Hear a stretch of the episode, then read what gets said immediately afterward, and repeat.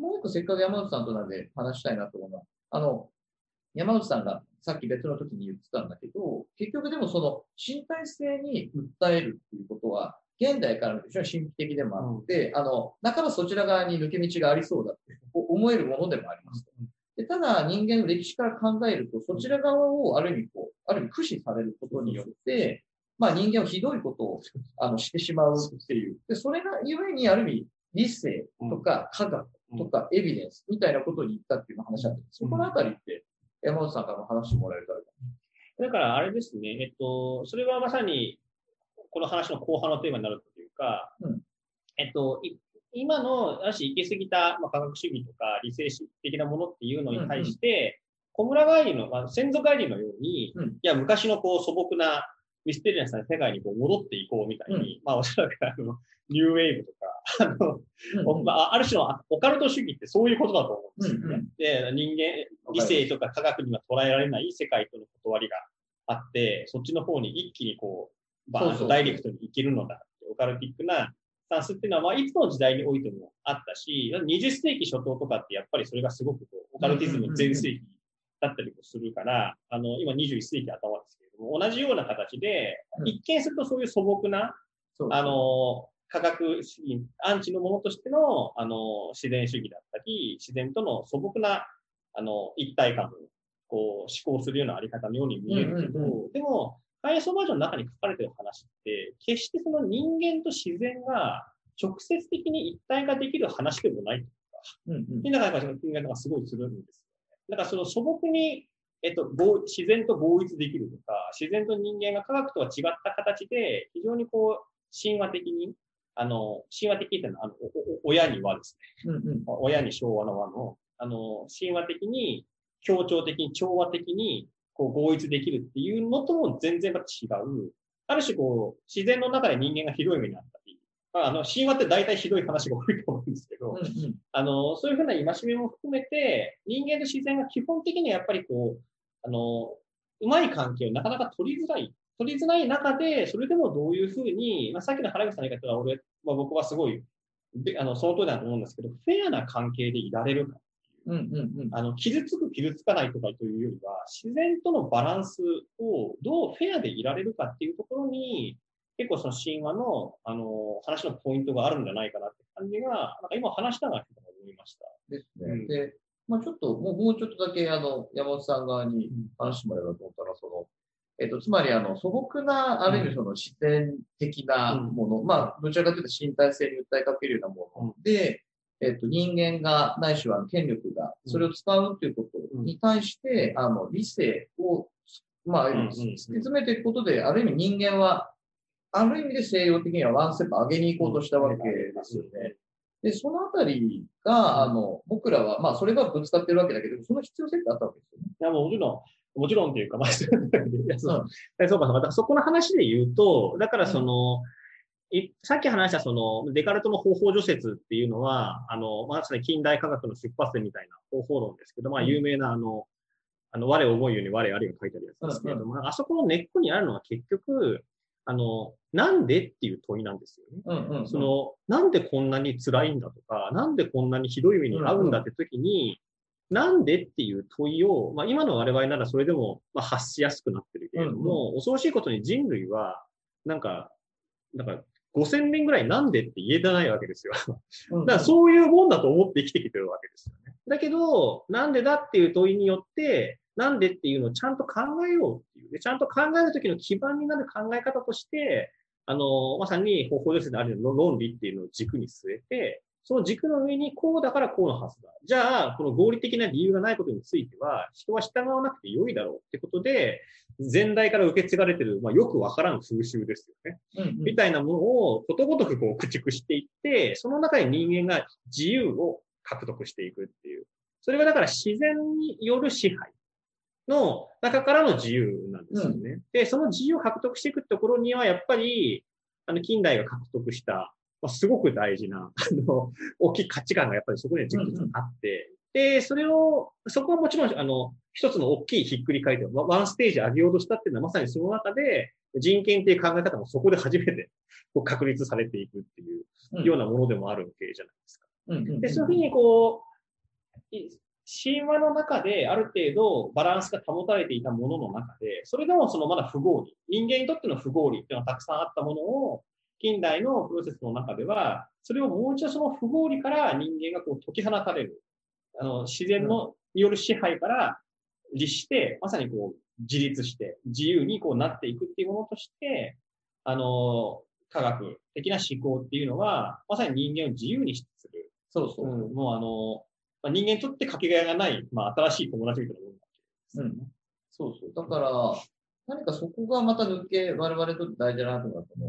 ハイエソバージュを、まあ、素朴に読んで、うん、まあ、すごく、まあ、面白いな、とか思う。一方で、我々がよ、まあ、要は積み上げてきた土台となっている。別にこれは、ある意味日本的なものとか西洋的なものと一旦、うん、あの、まあ、混ざってるとは思うんですけど、どちらかというと西洋的な考え方を土台とした、あの、部分によって多分僕らはワンステップ上がってるとこ上がってると思う。当たらなかったところにスポットライト上がったり、声なきところに声があるようになったり、やはりあの、この同じ病気でこんな人が死んでしまうっていうことを、やっぱり何とかしたいっていうことを科学的に、要は科学的なアプローチによって解き明かし明らかにして、物質的なもののレベルで何かこう解明していくことによって死なない人が増えたり、苦しまない人が増えてるすごく恩恵があったわけですよね。で、だからそ、そこじゃなくてみたいな話だと変ですよ。ただ、そこだけだと、その科学的、何か合理的なだけだと苦しいのもまた実。だから我々はまた新しいコンビネーションを生み出さなきゃいけないっていう時に、まあ、多分、開発バージョンみたいなものが多分手がかりになるだろうと。だから、否定するわけではなく、もう一度そういうことの考え方とか、ものの、ものの捉え方とか、真理への道は一つではないんだってことでまた気づき直すことかもしれない。でもそれは、これまでだったことを否定することではまたない。なぜなら社会はそれですごくよくできてもいい。ただ、アイデアがそこでとどま、止まってしまうのではない。ないしはこれまでのやり方を突き詰めるってことが、果たして何を読むのかってことをある意味考えて立ち止まるためにも必要なものだというのはなんかありますよね。で、もう一個やっぱ自分が、あの、大事だなと思ってるのは、ぐるっと回ってその、じゃあ、まあ僕らは奈良でいろんなことやろうとしてるわけですけど、やっぱりその、な奈良でやる、ないしは奈良に息づいている、みたいな、日本に息づいている。まあこれ西洋とか取れてる。あんまりクリーンに分けすぎる気持ち悪いなと思ってはいるんですけど、それは変に自分たちを、あの、より良いものとして見すぎるとは思うものの、やっぱりその、まあ、また別のところで話しましたけど、ロボット感とか、あの、科学感みたいなものが、やっぱりもの、人間、要は日本人が持ってるという、そのヤウロズの話だったり、アニミズムの感覚だったりすることが、あの僕らの中によりもしかしたら豊かに生き続いているのであれば、そういう僕らが科学的な世界にもちろん生きている。ただ、もしかしたら西洋とは違う人と自然との関係とか、人と物との関係をより豊かに、もしかしたら僕の中に、僕らの中に息づいているなら、それをある意味組み合わせてとか、発揮して、何か新しいソリューションに向かっていくっていう可能性を、まあ、日本にも、東洋にも日本にも見るし、やっぱ奈良にも見ているって感じ。だから、その話やっぱ面白いですよね。やっぱり僕は結構明快に違うというか、うんうん、まあ、それこそ、あの、こんまりの、うんうんうん、あの、アプローチが、うんうんうん、あの、西洋、特にアメリカで、あの まあ、大人気になってるとか、いうところからもあるし、まあ、もったいないとかですよね。うんうんうん、あれって要するに物の中に精神性を見るから、もったいないわけで、で、そのやっぱり源流にあるのは、まあ、奈良とかにもありますけど、山がこう身体みたいな。うんうん、山がこう身体ってもう、なんていうの、山が神様だから、山の中に精神性そのものが立ち現れてるわけじゃないですか。でそれはやっぱり、あのー、なんていうかな、一神教にはよくわかんないと思うんですよ。一神教の神様って世界を超越してるから、うんうん、世界の中にいないじゃないですか、うんうん。世界を超えたところにいるのが一神教の神様で、世界の中に内在してないんですよ。うんうんうん、だけど、日本の神様って、八百万の神は、八百万だけあって、いろんなものの中に宿ってるから、うん、こっちがいろんなところにこう勝手に見出す神様なんですよ、ね、そうですね。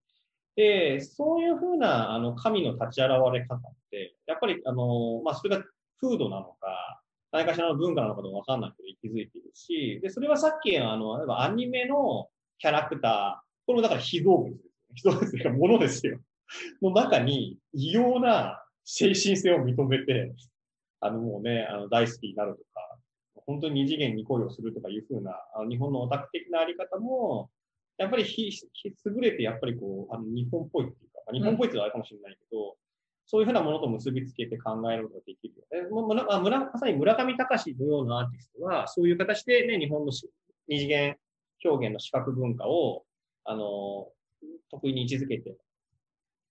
あの、世界に発信してたわけですけど、そういうふうな、こう、日本独特なアメニズム感というか、みたいなものっていうのは、別に根絶されたわけじゃなくて、ななんとなく普通にこう残ってるむむしろたくさん残ってる領域が頻繁にある。まあ、サブカルにだいぶ追いやられてる感じはありますけど、それでももったいないとか、あの、なんか、あの、捨てちゃいけない気がするとか、そういう独特の感じ、なんか感情を見てしまう。木とかの中に。あ、そうそう。うん、だから、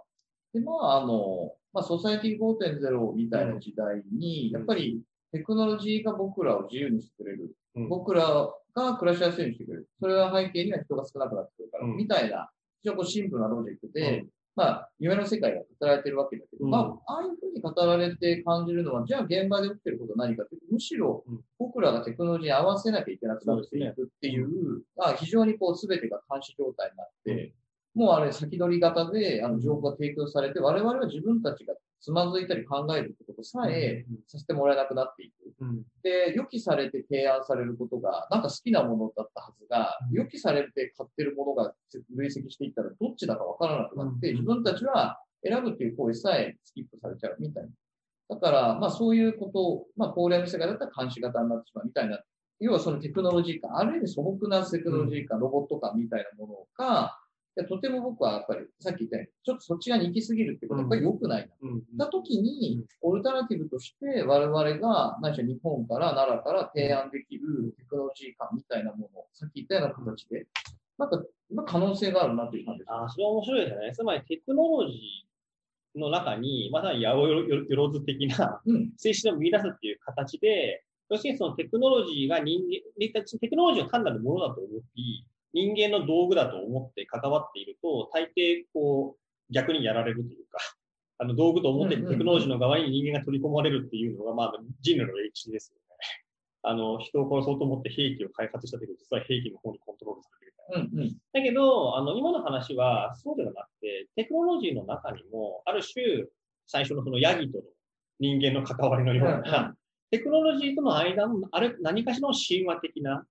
あの、感覚っていうのが、あの、あることによって、テクノロジーとの関係そのものが、えっと、今までとは私少し違った。あるいは人間の、人間が、こう、人間であるために、非人間的なあり方から人間に戻るために、テクノロジーがどういうふうにこう、そうそうこのところをこう、あの、一緒の仲間になれるかっていうようなスタンスで考えていく上でも、さっき話したみたいな、ある意味こう神話的な、えっと、世界観というか、あそう。テクノロジーの中に精神性を見出していくようなあり方っていうのは、ヒントが、まあ確かに本当その感じしますね。で、まあ今みたいな話、総じてこう、だいぶ突っ込んで話していけている中で、あの、いつも言うあの、ポケモン？ポケモン、あ、ポケモンね。中澤慎一はポケモンについて論じ、本書いてますよね。で、中澤さんの本は、なんか僕が思ってたのと、角度が違ったんですけど、うん、なんか多分野生をそこに見るみたいな。うん、で、あの、えっ、ー、と、モンスターボールっていうのを入れるみたいなことからなんか話が進んでみたいな気がするんですけど、まあ僕が見てて思うのは、あの、ポケモンの世界って、あの、植物はあるんですよ。でも動物はいないんです。動物は全部ポケモンになってる。なるほど。で、えっ、ー、と、植物系のポケモンももちろんいるんですけど、うん、動物はあのいない。全部ポケモン。で、えっ、ー、と、まあ、あの、で、ポケモンと人間がこう協調して生きてるわけなんですよ。で、あの、でそこでいつも、あの、出てくるのは、まあ、主人公はサトシなんですけど、サトシは、あの、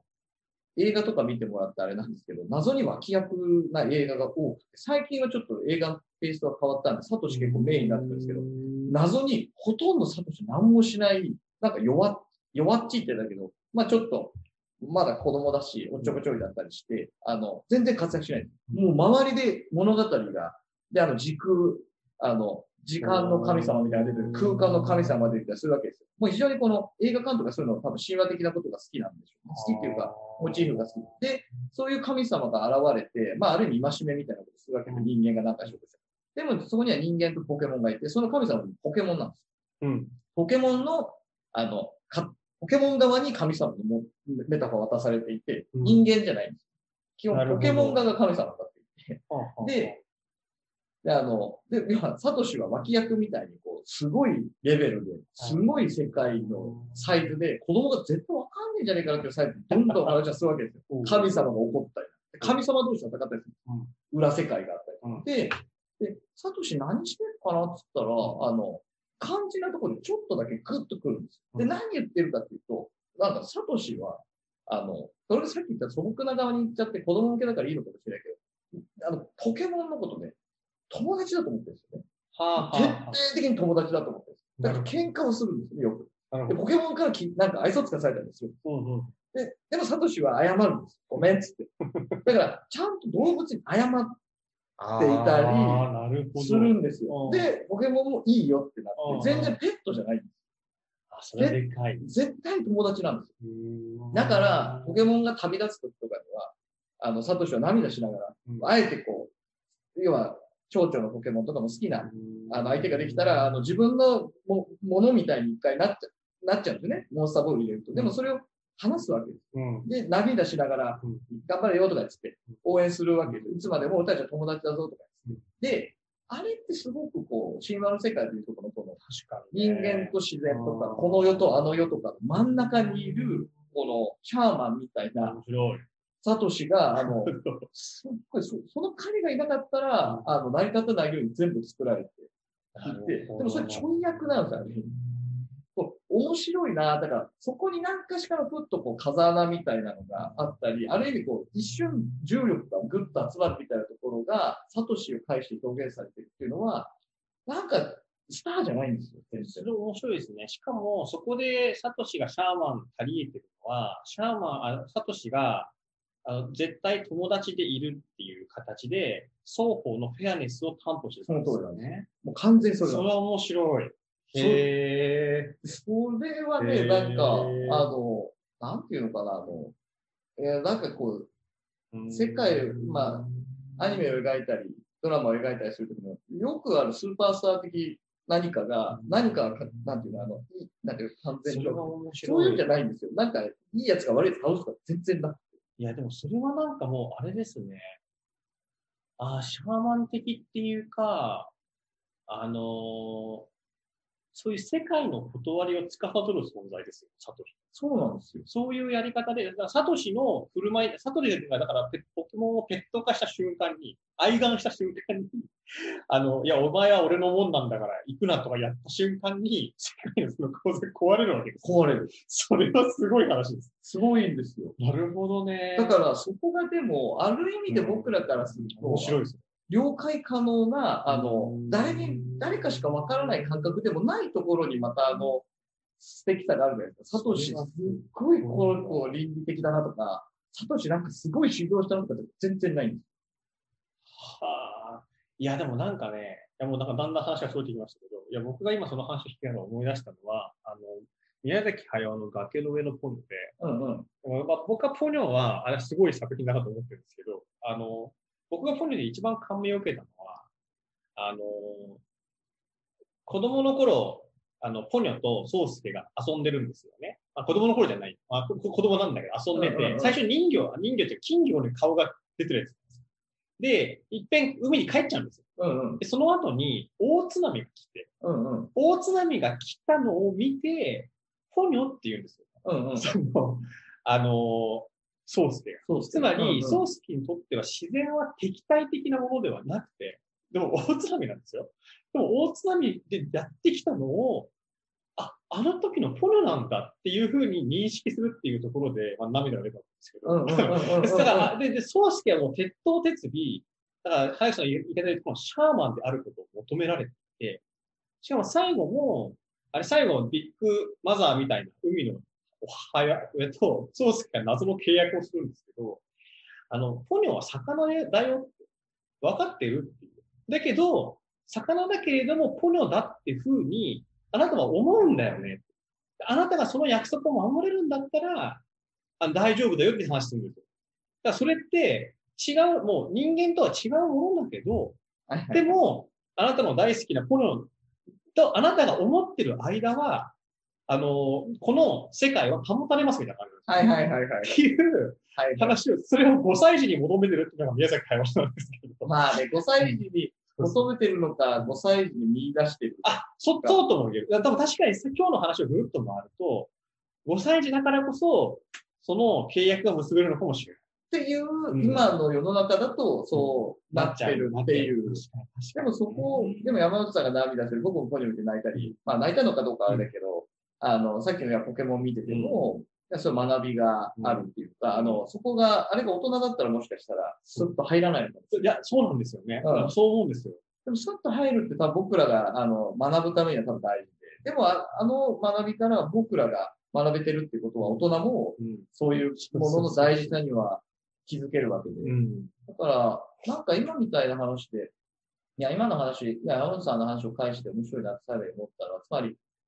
ある意味その約束じゃないけど、何がしかがないと、この、ある意味そのさっき言ったどっちかにならないものなわけじゃないですか。人間と自然みたいなものとか、あの、まあ、老いみたいなことかもしれないけど、手に負えないものっていう、自分の思い通りになってなるわけないし、なってはいけないものもあったり、あとは、手元では終わらない持続性みたいなものがあったりする中で、なんかそういうその、えっ、ー、と、どちらかに染め上げないバランスみたいなものが大事っていうのは、多分これも多分真理だと思うんですよ。だからそれを、何がしかであの維持するっていうことには、ある意味こう強さとか痛みとかもあるし、どこかこう、なんか、まあ守らなきゃいけないこともあるっていうことが、あの、そこに現れてる。つまりあの、一色に染めようみたいなことがさっきの支配の、その支配みたいなことどうしてもな、なりがち。ちょっと暴走しがち。だけど、それの、